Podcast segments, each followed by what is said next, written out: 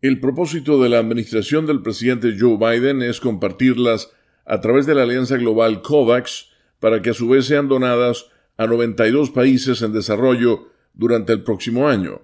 El primer mandatario estadounidense hará el anuncio oficial el jueves en un discurso antes del inicio de la cumbre del Grupo de los Siete en Inglaterra.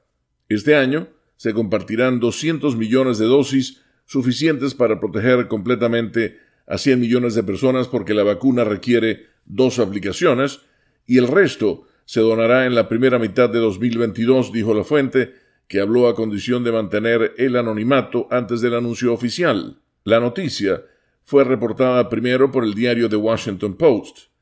La agencia AP informa que este miércoles el asesor de seguridad nacional Jake Sullivan dijo a la prensa que Biden está comprometido a compartir vacunas porque es en beneficio de la salud pública y los intereses estratégicos de Estados Unidos.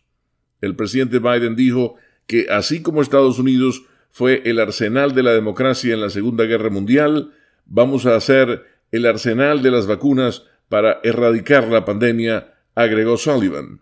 Estados Unidos enfrenta una creciente presión para delinear su plan global de intercambio de vacunas. La desigualdad en la reserva de vacunas contra el coronavirus en todo el mundo se ha agudizado, mientras que la demanda en Estados Unidos, donde un 64% de los adultos han recibido al menos una dosis, se ha reducido drásticamente. Leonardo Bonet, Voz de América, Washington.